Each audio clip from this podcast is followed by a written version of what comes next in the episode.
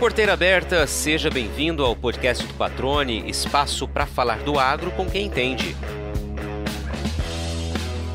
Hoje você vai conhecer a história e o trabalho de dois amigos que são engenheiros agrônomos e produtores rurais.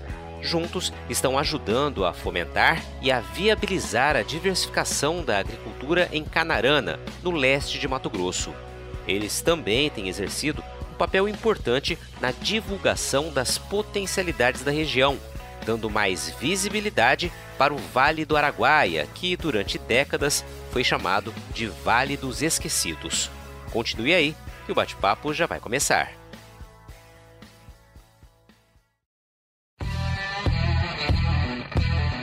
Foi a busca pelos mesmos ideais que aproximou o Rodrigo Piscinini e o Diego Chikoski, Filhos de agricultores, eles nasceram no Rio Grande do Sul e se conheceram em Mato Grosso, exercendo a profissão que escolheram. Um tempo depois, tornaram-se sócios em uma empresa especializada em agricultura de precisão, consultoria agrícola, pesquisa e experimentação, numa região que ainda estava carente deste tipo de serviço.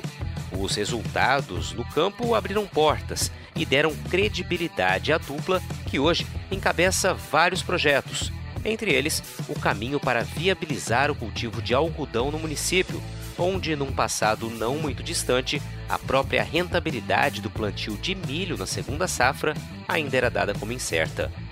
Fora da porteira das fazendas, eles também fazem história. Há uma semana, realizaram a oitava edição da Dinetec, o Dia de Negócios e Tecnologias, que se firmou como a principal feira agro do Vale do Araguaia e que, a cada ano, se consolida entre as mais importantes de Mato Grosso. Rodrigo e Diego, Diego e Rodrigo, que prazer falar com vocês. É, eu sei que essa semana aqui está bastante atarefada, né? Difícil encontrar momento para a gente conversar, mas eu fazia questão de conversar com vocês durante a Dinetec, né? Quem está nos ouvindo aqui, a gente está com uma semana então de defasagem, né? O programa indo ao ar agora na quinta-feira mas nós gravamos uma semana antes, né, durante a Dinetec. Eu queria começar agradecendo, já parabenizando por mais essa edição da feira, mas cumprimentando os dois. Rodrigo, tudo bem contigo? Obrigado por estar aqui conosco. Boa tarde, Patrone. Boa tarde, Diego. Nós que agradecemos a presença sua. Eh, todo ano a gente faz essas coberturas, né? E a gente agradece demais a presença de vocês no nosso evento. Diego, tudo bem, cara?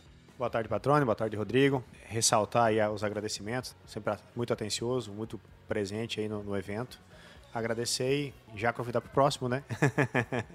Maravilha, vocês estão na oitava edição já. Esse ano foi a oitava edição do Dinetec. Vamos é, logo, logo falar um pouquinho mais disso. Mas eu queria começar aqui primeiro ouvindo um pouquinho, como de costume aqui no podcast, ouvindo um pouquinho da origem de vocês. Vamos começar por aquele que tem mais idade, para não dizer mais velho. Rodrigo, vamos contar um pouquinho da tua história. Eu sou natural do Rio Grande do Sul, de Tenente Portela, né? nascido na verdade no município de Vista Gaúcha, só que quando eu nasci ele era é, distrito de Tenente Portela e eu vim para cá em 2008 para Canarana, no Mato Grosso, trabalhar como assistente técnico da extinta Codetec. Né? E aí depois a gente é, resolveu abrir a Meta Consultoria e realizar o primeiro Dinetec há oito anos atrás. Antes de eu passar a bola pro Diego, como é que foi essa vinda para cá, cara? O que, que você enxergava de Mato Grosso na época, né? Como se deu essa, essa mudança? Ah, era um sonho desde a faculdade é, de agronomia, era um sonho conhecer o Mato Grosso e trabalhar no Mato Grosso. E aí é, a falta de emprego lá no Rio Grande do Sul, falta de oportunidade fez com que viesse largar currículos aqui na região e acabei encontrando um emprego e ficando por aqui mesmo. Você tem origem na agricultura? Tua família, produtores? Sim, minha família, desde o meu avô, meu pai, são todos produtores, todos agricultores. É, meu bisavô era mexer com vinho, Garibaldi. Depois meu avô começou com soja, em Tenente Portela. Meu pai lá em Vista Gaúcha, hoje ele mora aqui com nós também. A gente também hoje é produtor aqui em Canarana. Vocês são mais mato-grossenses ou sulistas hoje? É o matucho.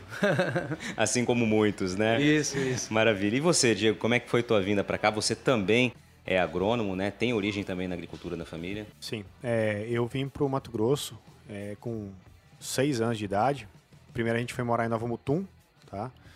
É, sou natural de Severino de Almeida, uma cidade próxima de Erechim, Rio Grande do Sul. Então, com seis anos, a gente veio embora, de origem também toda a família da agricultura, meu avô tinha plantação de soja, milho, criava porco, né? Meu pai também seguiu essa tendência e com seis anos a nossa família foi... As áreas que meu pai tinha foram atingidas por uma barragem, foi indenizado e na época, lá no sul ainda um pouco limitadas as áreas e tal, ele resolveu vir para Mato Grosso. Então viemos para Nova Mutum primeiro e depois posteriormente em 2016 a gente foi morar em Nova Chavantina, né? Então eu fiz faculdade ali, depois eu fiz uma, uma especialização em Viçosa e vim para Canarana em 2013, né? Onde daí surgiu a ideia de, de abrirmos a meta. E vocês trabalharam juntos, né, na Codetec? Como é que foi essa relação já dos dois? Sim, a gente trabalhou na época o Rodrigo era supervisor da região na Codetec e aí ele me chamou para trabalhar como desenvolvimento de produto na época. Então a gente trabalhou mais ou menos um ano e meio junto, né, Rodrigo? Aí eu cada um seguiu um caminho. O Rodrigo foi para outra empresa, eu eu eu vim para para Meta já, mas depois de seis meses, né, Rodrigo? Já você saiu da outra empresa que você estava e e aí já começou a tocar a Meta junto. Que a ideia era a gente abrir a empresa, trabalhar primeiro com agricultura de precisão, fazer meio no fim de semana, porque na região tinha um gargalo grande desse foco de trabalho. A agricultura de precisão tinha poucas empresas, então a gente montou com a ideia de trabalhar meio fim de semana e tal, e aí tomou uma proporção que foi necessário logo a gente sair da, da, das empresas que nós estávamos, né? E aí a gente depois já seguiu carreira e já começou a contratar a equipe, e a equipe foi crescendo. E aí em 2015 já teve a ideia do Dinetec. É um passado recente nessa mudança de vocês para cá, se comparado, evidentemente, a outros sulistas que vieram aqui para Mato Grosso. Mas é, toda vez que eu venho para Canarana, eu vejo que há uma evolução muito grande, né? tanto na área urbana quanto principalmente na área da agricultura e todos os segmentos que servem à agricultura. Rodrigo, você que chegou primeiro aqui, o que, que mudou nesse período na tua avaliação?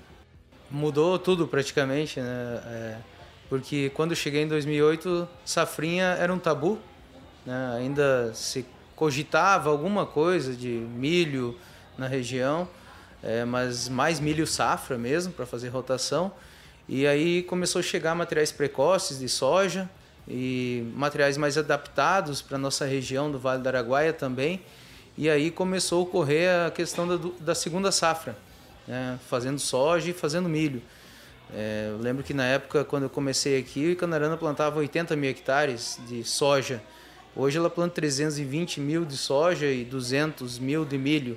Então a gente participou junto desse crescimento como empresa, como profissional e isso é muito gratificante, né? Tá numa região que se desenvolve, que é, gera oportunidades e gera é, conhecimento também, né? E agora a gente entrou recentemente, há três anos atrás, essa é a quarta safra com um projeto de algodão, né? Puxando esse desenvolvimento do algodão junto com alguns clientes da Meta Consultoria e a gente está é, bem otimista quanto à cultura também na região, além do milho, né? A gente acompanhou todo o crescimento do gergelim aqui, que Canarana é a capital nacional do gergelim, e a chegada de empresas investindo nesse segmento também. Então, é, mudou muita coisa, a agricultura evoluiu demais em termos de máquinas, equipamentos, e a Meta ela veio junto nisso para trazer é, o que há de novo, trazer agricultura de precisão, mapeamento em DVI, mapeamento de solo, a nossa consultoria.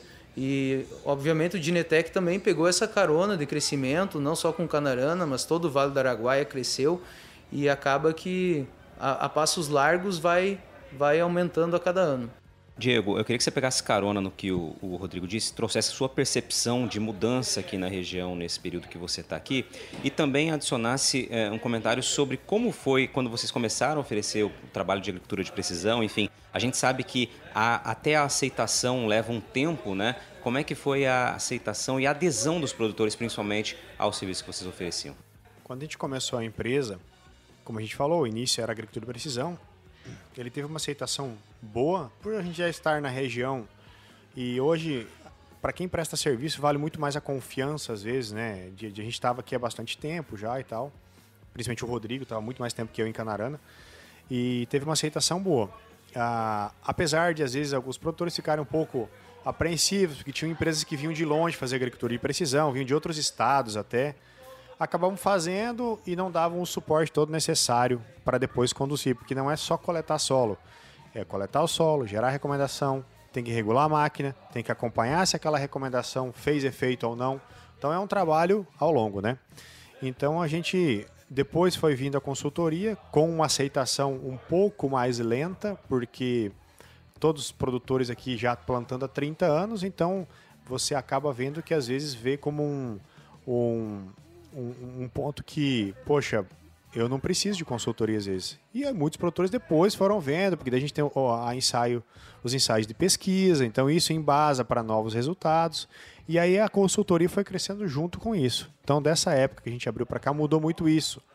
A informação ela evoluiu demais, né? O que a gente usava de material de soja, por exemplo, há 10 anos atrás, nem existe mais mercado, né?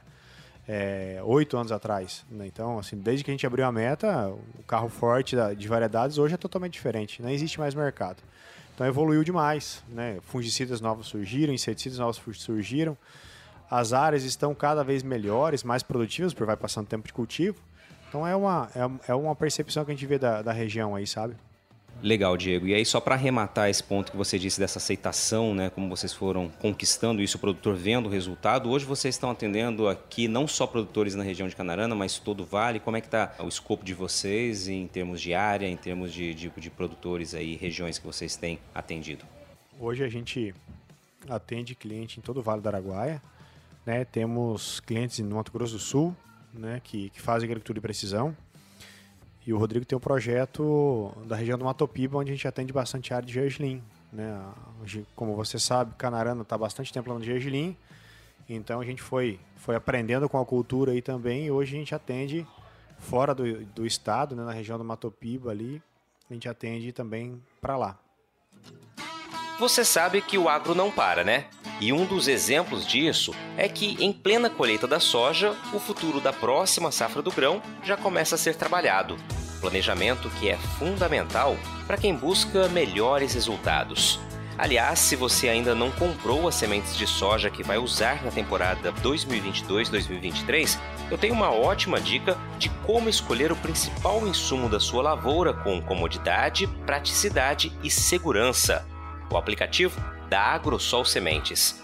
Com ele, você pode acessar o portfólio de variedades, conferir as principais características de cada uma delas, conhecer os serviços oferecidos e solicitar orçamento, tudo de forma rápida e intuitiva. Você monta um carrinho de compras dentro do aplicativo e logo um representante da equipe de vendas entra em contato com você para enviar uma proposta detalhada. Na AgroSol Sementes, a excelência dos produtos e serviços oferecidos é condição seguida à risca para garantir os resultados e a satisfação do agricultor.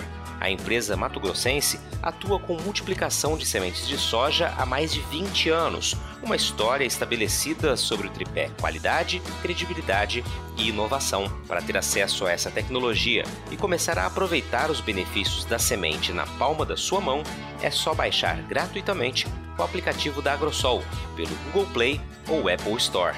Agrosol Sementes, germinando o futuro.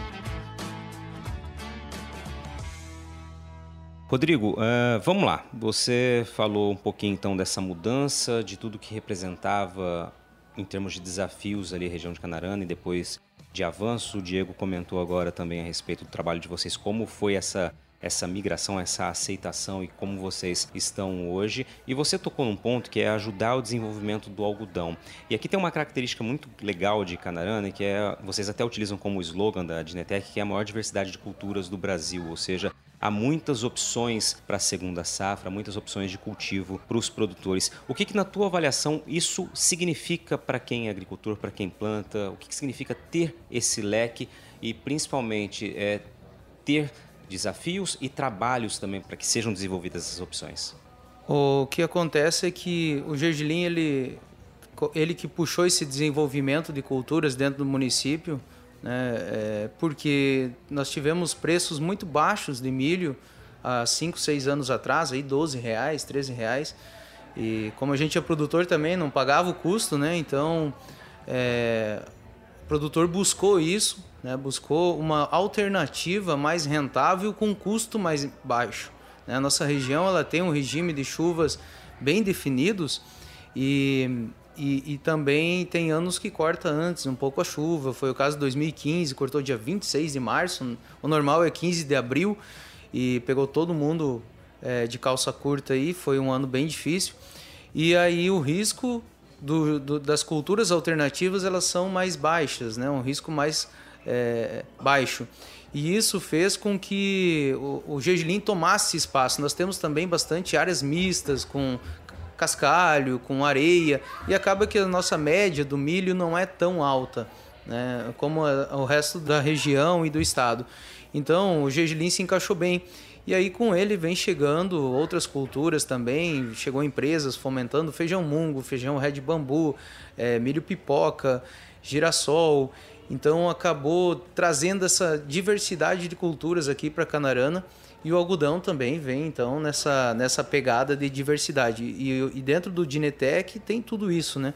Obviamente, hoje dentro da, da, da nossa pesquisa tem tudo isso, dentro do nosso desenvolvimento, né? É, a equipe que conduz a pesquisa ela trabalha rotineiramente com isso. A gente é, por exemplo, agora nós temos campos de gergelim, não é a época dele, mas a gente tem campos de avaliação de doença, avaliação de fertilidade, avaliação de é, qual o manejo mais adequado para se fazer e entregar a tempo hábil ainda para os produtores poder plantar e, e ser mais assertivos. Então, esse é mais ou menos um histórico aí do que aconteceu. E essas culturas vieram hoje, o gergelim se perpetua ainda, o milho voltou a patamares bons é, de preço, mas é, como cresceu a área, os produtores cresceram a área, o município cresceu a área, existe uma janela depois do, do milho. Né? Uma janela de sorgo, uma janela de gergelim, uma janela de milheto, uma janela de braquiária e de feijão. Então se aproveita muito ainda essa janela dentro das fazendas, né? Aquela fazenda que tem áreas adjacentes que não consegue fazer um soja precoce para fazer milho e não compensa fazer o milho, acaba levando essas outras culturas né, e agregando valor dentro da propriedade, né, com um risco baixo. É, eu acho que o interessante quando você tem esse, essa múltipla possibilidades de escolha, né, é justamente posicionamento, né, ou seja, se tem um ano que às vezes a chuva demora um pouquinho mais, a janela encurta ali, então você consegue aí é, ainda buscar uma alternativa para viabilizar aquela segunda safra naquele ano, né? São opções, né, que o produtor pode fazer perante o planejamento da safra. É claro que o planejamento acontece bem uh, anteriormente a isso, né? Mas as previsões, por exemplo, de chuva se concretizam mais próximas do, do evento. Mas, por exemplo, ele tem a opção de migrar, né, uma parte que ele está em dúvida, ah, não sei se eu estico a janela de milho para arriscar o seguro. Não, ele segura, faz uma média melhor do milho e entra com culturas alternativas, movimentando a fazenda, mantendo né, trabalhos e gerando renda para e essa renda ela roda muito dentro de Canarana, porque o milho geralmente está comprometido, né, com com parcelas e, e pacotes, custo elevado, boa parte dele é comprometido. E já o gergelim, o feijão, ele acaba tendo um investimento mais baixo e com isso sobra mais dinheiro para girar dentro do município, dentro das fazendas. Né? Foi isso que deu uma alavancada é, no setor e com os produtores aqui de Canarana nos últimos anos. Agora, Diego, o Rodrigo mencionou aqui algo que eu não tinha mencionado anteriormente, né? Vocês, além de filhos de produtores, né, e prestando esse serviço para os agricultores, vocês também produzem, né?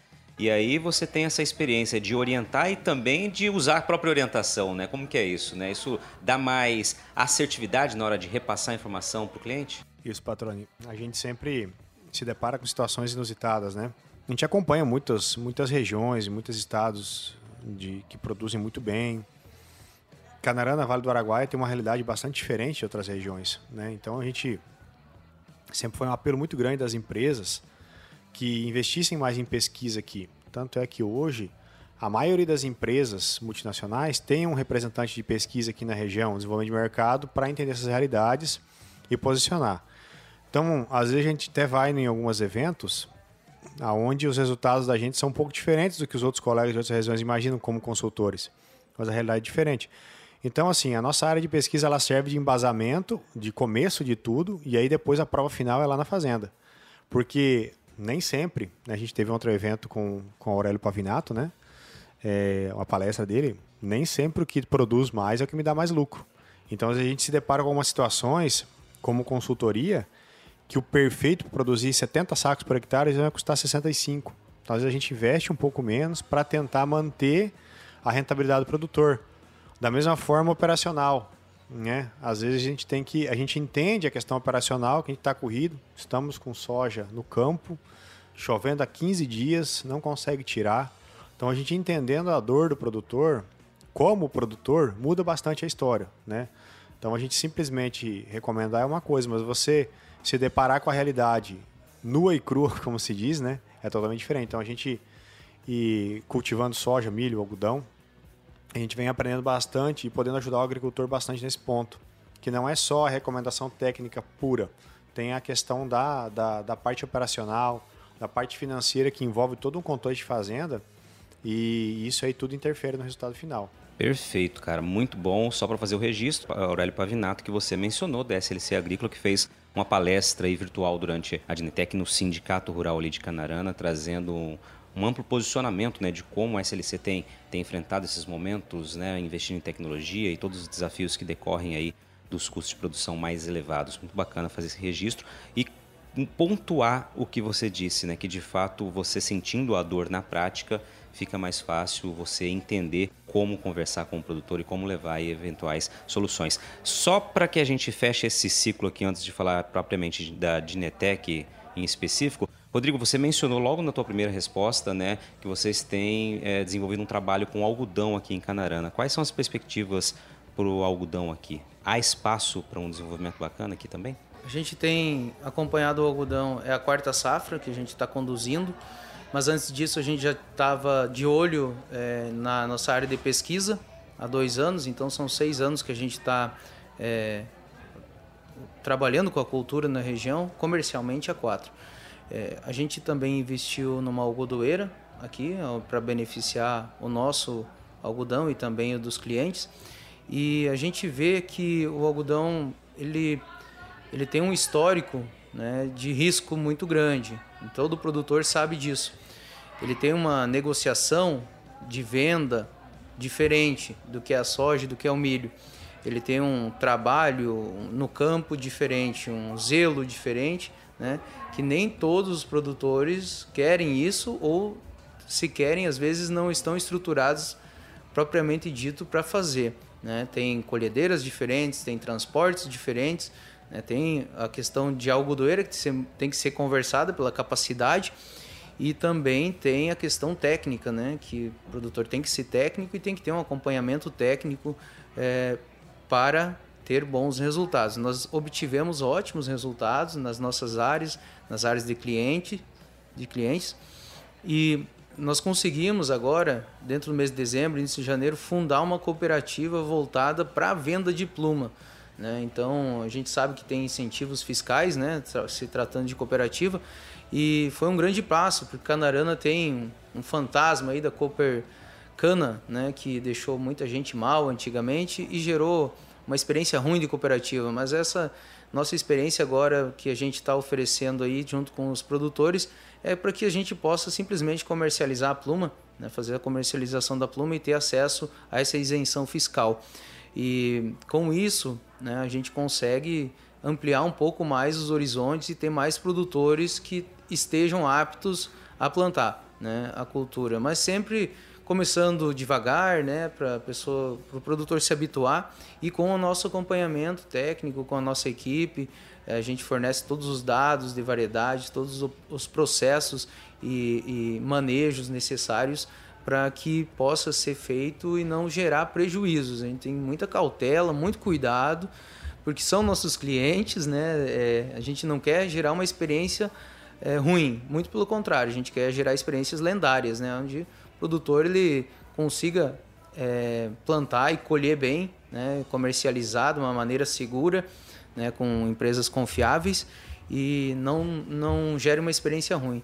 E a gente tem conseguido isso ao longo desses quatro anos.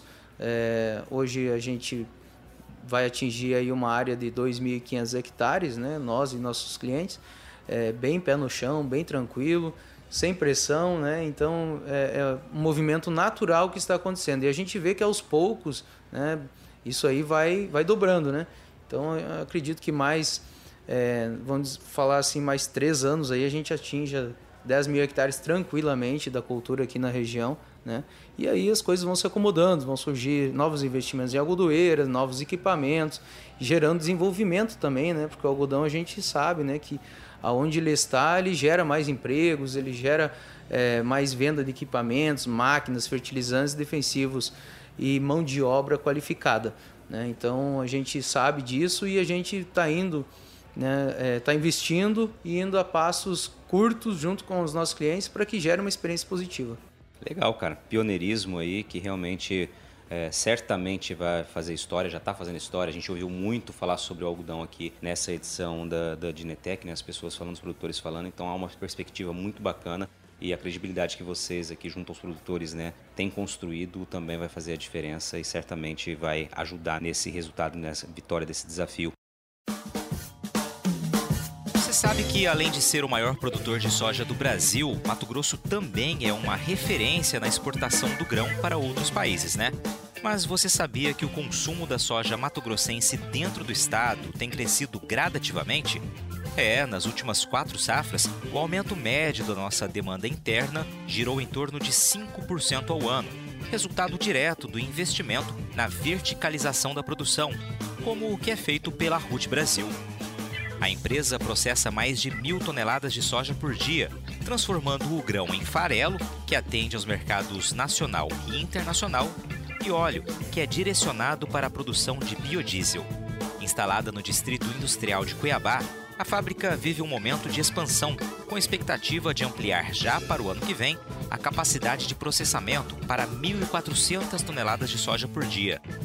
Fundada em 2016 por empresários com mais de 30 anos de experiência no agronegócio, a RUT Brasil prioriza a qualidade dos produtos e serviços prestados, seguindo rigorosos programas de boas práticas de fabricação, com o orgulho de ser uma empresa que acredita em Mato Grosso. Para conhecer mais, acesse www.rutbr.com.br.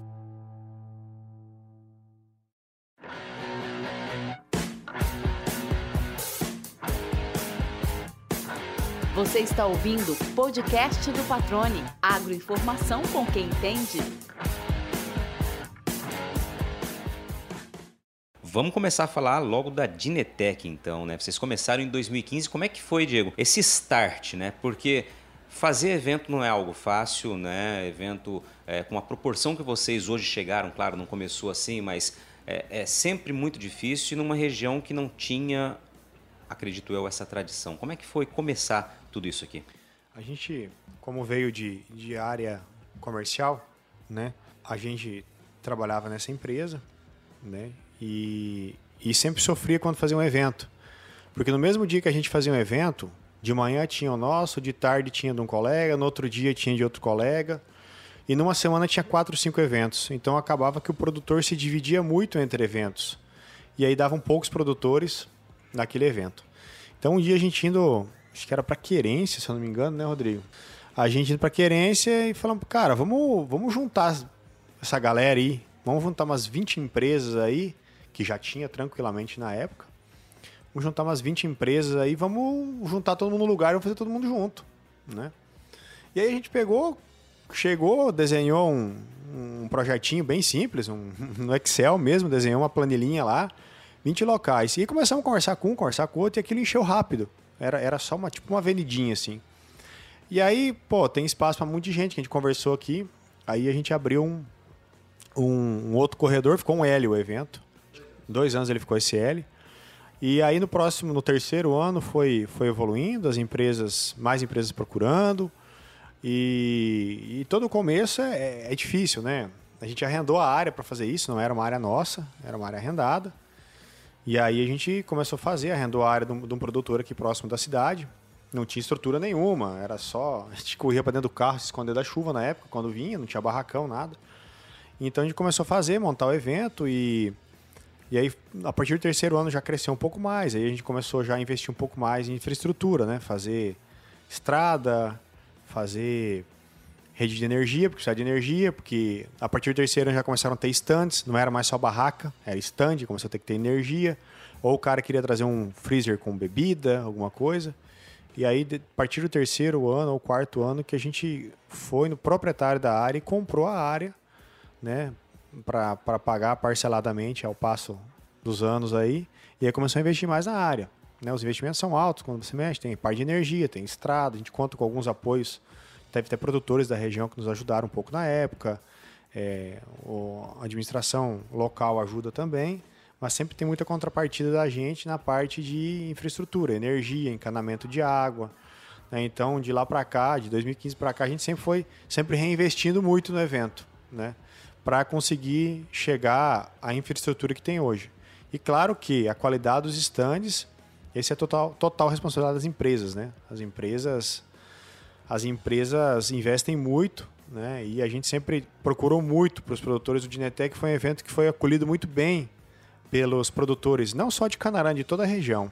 Então, quando sempre alguém nos perguntava o que, que vocês querem para ajudar o Dinetec, a gente fala compra no Dinetec. Porque ele comprando, a empresa se motiva e cada vez investe mais. E aí a gente está chegando nesse patamar. Então tem produtor que vem, fecha todo o seu pacote aqui dentro, fecha a semente, ou fecha o adubo, ou fecha uma máquina, ou fecha o, o um adubo foliar, qualquer coisa. Então isso vai motivando as empresas a cada vez investir mais. Porque se ele vem esse ano, vendeu bem, poxa, ano que vem eu vou colocar um stand maior, porque o evento me retribui. E aí, assim, foi dessa forma crescendo. E aí, esse ano a gente se deparou com essa situação é, tão boa de stands bons, né, que acaba motivando a gente a investir cada vez mais no evento. Bacana. Agora é legal ouvir você dizendo, né, de uma maneira muito resumida, claro, mas duas coisas que eu acho importante destacar. Primeiro é a rápida adesão dessas 20 empresas que você disse para fechar um corredor, de repente né, virar um L ali, porque realmente vocês identificaram ali que era uma carência, né, juntar todo mundo para fazer um evento só e não dividir público. Né, esse é o primeiro ponto. E o segundo é que você narrou muito rapidamente a evolução dos anos, alguns desafios que vocês foram enfrentando, inclusive com relação à infraestrutura, ou seja, todo o desprendimento tem que ser feito, porque quando você se propõe a fazer isso, Rodrigo, realmente você tem que matar no peito e encarar e não é fácil, né, cara? Não é algo tão simples assim, né? Querer fazer, as empresas aderiram e vamos embora, né? Tem toda uma questão de um trabalho de dedicação ao longo de muito tempo, né? Não é só aquela semana, naquele mês, naqueles dois, três meses antes do evento, né? É, tem a, o relacionamento com as empresas também, que é muito importante, né? É, que hoje eles são nossos clientes. Nós temos produtores que são nossos clientes, mas os, os expositores são nossos clientes e a gente trata eles como clientes, né? Trata eles com respeito e uh, a gente entende a, a, necessidade deles porque nós já estivemos do outro lado. Então a cobrança em cima da nossa equipe, que como é que funciona? O, o, o nosso cliente da, do Dinetec compra o stand e a gente conduz. O que ele quer fazer, a gente faz dentro do evento. Eu quero mostrar soja, eu quero mostrar milho, fertilizantes, aqui vamos adubar, aqui não vamos. Então, assim, a nossa equipe conduz isso, a nossa equipe técnica, e com muito carinho e com muito zelo. Então, assim, é, a gente tenta chegar nesse momento do evento com o expositor confiante no produto dele dentro do plot. Então ele vai, ele chama o produtor, vem cá ver meu soja, vem cá ver meu milho, ó, esse aqui é a minha variedade de algodão que eu tenho para oferecer para o senhor. Ele chega confiante, porque ele sabe que foi bem conduzido, né, que foi bem é, cuidado e, e, isso acaba enchendo os olhos de quem visi, vem visitar, né? que é, é, os, os produtores e demais é, envolvidos no agro e também empresários que vêm visitar, acaba enchendo os olhos. Né? Então acaba sendo uma feira que fica montado com estandes, que vem com investimento forte e aí ressalta com as culturas. Né? É, ontem mesmo eu estive conversando com é, engenheiros agrônomos que vieram do Mato Grosso do Sul participar nas suas empresas, gerentes que nunca tinham visto uma planta de gergelim, que nunca tinham visto um pé de feijão, mungo, por exemplo, ré de bambu, é, e ficam surpresos. Poxa, esse é aquele que vai no pão.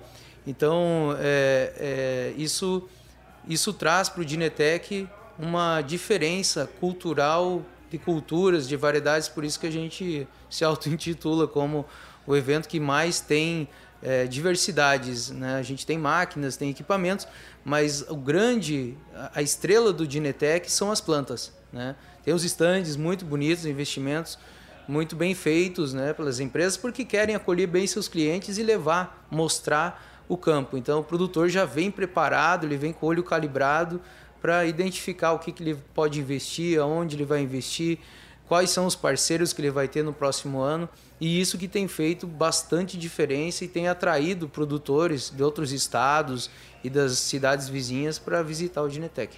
Legal. Diego, só para a gente falar um pouquinho dessa evolução, quando vocês começaram, isso está no site de vocês, aliás, eu acho muito legal quando uh, uh, os eventos, né, as feiras, disponibilizam esse histórico, porque isso mostra de fato uma evolução, né? tudo tem uma origem, né? E aí, o primeiro ano, se eu não me engano, vocês tinham ali 40 stands, 40 expositores. Como é que foi a evolução ao longo dos anos até chegar a essa edição de 2022? Patrone, é, a gente iniciou com 40 marcas expondo, né? Na verdade, não deu bem as 40, porque a gente fez os 40 espaços e, por um motivo ou outro, como na época era, era, era muito prematura a ideia, então, assim, tinha só um representante na região. Se às vezes na coincidência do evento tivesse alguma alguma, algum, algum, alguma surpresa que ele não esperava, que acaba, acabava nem participando, porque era um negócio bem simplista mesmo, né? Os stands eram, eram barracas, né? E, mas, se eu não me engano, foram 38 marcas no primeiro ano, tá? E a partir daí foi só aumentando. Né? Então hoje a gente tem é, de cabeça a gente não lembra qual foi a evolução, mas a gente, a gente foi aumentando o público, aumentando marcas, aumentando público, aumentando marcas, ano a ano que a gente foi apresentando. E hoje a gente chega aí com 108 stands, 107 stands, um número bem maior, só que daí a gente tem stands maiores do que na época, né? Então, dentro dessa, dessa logística toda, nós temos três, quatro, às vezes até cinco marcas dentro de um mesmo stand. Então, a gente hoje tem aqui dentro do, do evento em torno de 340, 350 marcas expondo, né?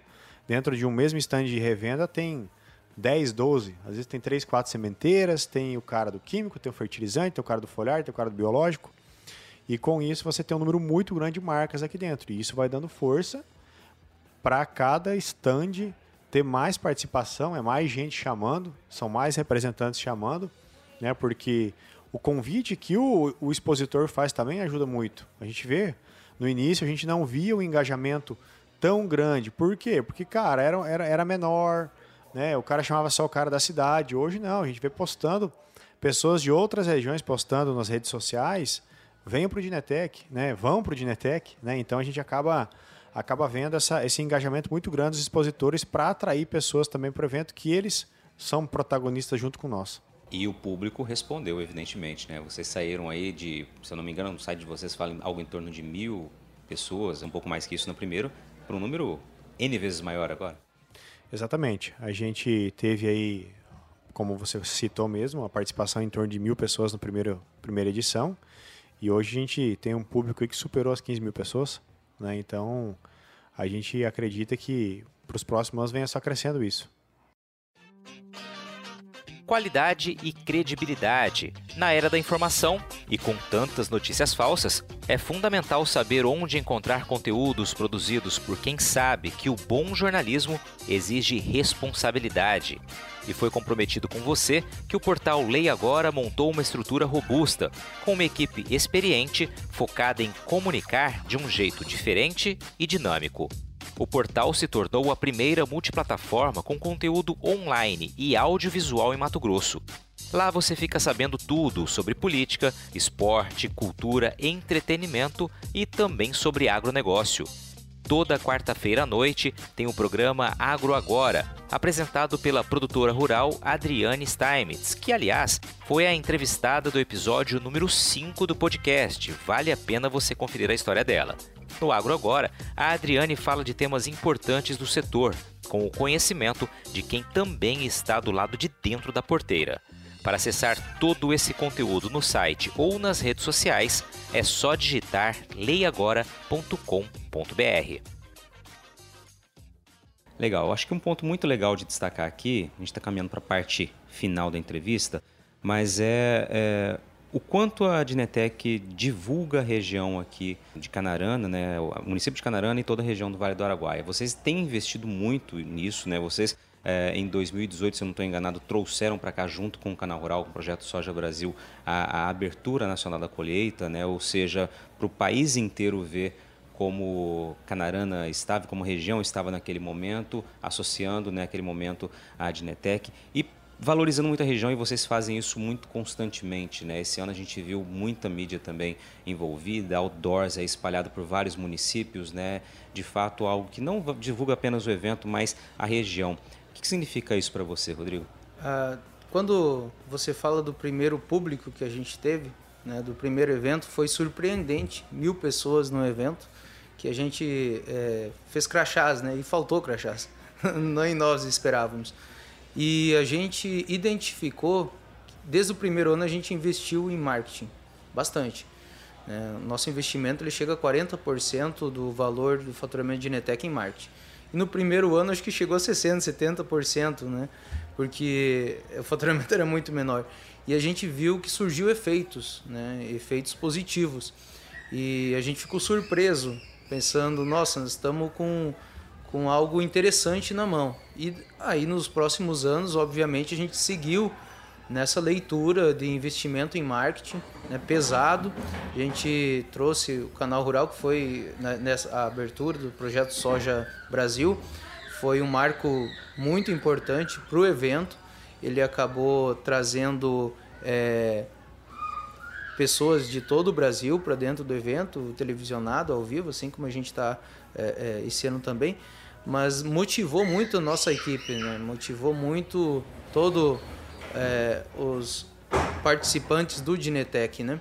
Então, esses investimentos para os próximos anos eles devem ser ampliados também, né? a gente deve continuar a ampliar eles para que o evento possa continuar crescendo. Legal, cara, bem observado, acho que é um investimento fundamental, né? não só pela feira, mas pela região, volto a frisar isso. E essa região que a gente está aqui, aqui em Canarana, a região do Vale do Araguaia, para muita gente, durante muitos e muitos anos, né, ficou conhecida como a região do Vale dos Esquecidos. E o que eu tenho conversado com as pessoas aqui e tenho é, percebido, notado, é, é, fato isso, né, que com a Dinetec, claro, todo o trabalho dos agricultores, mas com a Dinetec, você, a região realmente está deixando de ser desconhecida, né? ou seja, não é mais a região esquecida, é uma região para sempre lembrada. É, isso tem muito do trabalho de vocês aqui. Como que você enxerga isso, Diego? A gente se surpreende bastante, como o Rodrigo falou no início, que vem pessoas do Mato Grosso do Sul, vem pessoas da, de outros estados, né? São, são gerentes regionais, diretores de marketing. E essas pessoas nos trazem notícias pelo fato do investimento grande em marketing de, de Dinetec ser lembrado em todo o país né? Porque nós temos, a gente tem mídia a nível nacional, exemplo do canal rural, então leva isso a todo o país. Então quem assiste aos nossos anúncios sabe que o evento está em Canarana, no Vale do Araguaia, que até então não era lembrado, né? É, por isso se chama do Vale dos Esquecidos. Então demorava para chegar alguma coisa aqui. É, antigamente as empresas tinham apenas um representante, hoje tem a, tem a diretoria toda, né? tem, tem uma regional montada para cada empresa. Então a gente acredita que esse investimento grande em marketing traz não só vantagens para nós de Netec, mas também expande muito a região, que passa a ficar nos holofotes uh, do cenário agrícola nacional. Né? Quem imaginava que a gente teria uma feira desse tamanho aqui no Vale do Araguaia? Né? Então, assim, claro que a gente sempre sonhou muito, mas não que seria tão rápido. Então, hoje a gente tem uma estrutura de stands que a gente vê em grandes feiras do Brasil, a gente tem aqui dentro. Então a gente fica muito feliz com isso. Legal, Rodrigo, para a gente encaminhar aqui para o fim, queria que você me dissesse qual a tua perspectiva de futuro aqui para a região. Vamos pensar aí 10 anos, 5, 10 anos, é, eh, para a região aqui do Vale do Araguaia, para a região de Canarana e para a Dinetec. Bom, a região aqui tem muita área de é, pecuária ainda, né? Esses pastos estão degradados, na grande maioria, salvo alguns que já rotacionaram com soja, né? Tem é, produtores que estão fazendo esse trabalho bacana de integração, né? Que ano que vem vai ser um dos focos do evento. A gente já pode adiantar aqui, né? Que a gente vai é, ter mais parcerias voltadas à integração, que é um fator de sucesso da agricultura aqui na região. A região tem uma vocação para isso. E esses pastos eles tendem a, a migrar para lavouras, né? Para ter uma correção de solo e tem muita área fértil ainda, muita área que vai ser transformada em lavoura, né, áreas abertas, que isso vai gerar oportunidade para novos representantes, novas empresas, é, produtores que vêm de fora. E Canarana, hoje, está dentro desse cenário. Né? Nós temos muita área aqui para abrir, tem uma pecuária bem forte. Né? E o Dinetec, a gente espera que ele continue com o crescimento junto com a região, como foi nesses últimos oito anos. Né? A gente espera e, e vai trabalhar para isso, para que ele salte junto, dê mais esses, esse, esse salto de continuidade aí durante esses oito, dez anos pela frente aí, a gente chegue na 28 aí com o triplo de expositores, com o triplo de área. E aí nós vamos ter que caminhar bem mais aqui dentro, trabalhar bem mais, mas até esse dia chegar, né, a gente tem que se preparar, tem muitos investimentos para serem feitos, né, e consolidar as parcerias, assim como vocês, com os demais é, expositores, né, nós temos que gerar confiança, seguir nesse ritmo para que eles também sintam-se confortáveis, né, e façam bons negócios e voltem a, a participar do evento.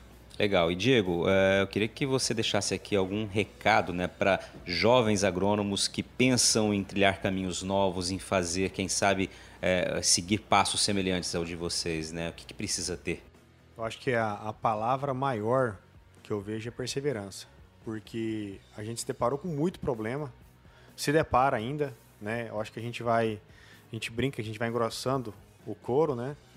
Das costas, né? Mas assim, é perseverança, porque não é só conduzir um evento. Qualquer qualquer coisa que você for fazer, o problema existe, existe em qualquer lugar, né? A gente tem gente que a gente escuta: "Ah, poxa, mas meu serviço aqui tem tal problema". Você trocar de serviço vai acontecer a mesma coisa, vai ter problema, a gente é pago para resolver problemas, né? então, é, eu acho que é, é perseverança, é insistência, persistência, né? Para a gente não, não perder o foco, porque a gente teve alguns problemas graves aqui dentro, na segunda, terceira edição, de, de atoleiro de carro e poderia te desanimar. E não, a gente seguiu junto com toda a nossa equipe. A gente tem uma equipe que é muito parceira nossa, que é quem efetivamente faz isso aqui, né? E, e a gente tocou junto e tamo, estamos aí, né, com o evento firme. É, então acho que essa é a mensagem, a gente não desistir, né, de um sonho, né? Não, o, o Dinetec era um sonho, a gente tem outros vários sonhos. E esse era um e a gente não desistiu e está aí. Tá, tá na nossa tá na nossa mão, tá na mão de todo mundo. Legal, eu agradeço a, a entrevista de vocês. Fiz questão de gravar aqui justamente para pegar um pouquinho desse ambiente, né? É barulho aqui, é barulho aqui, é porque a feira está acontecendo, né?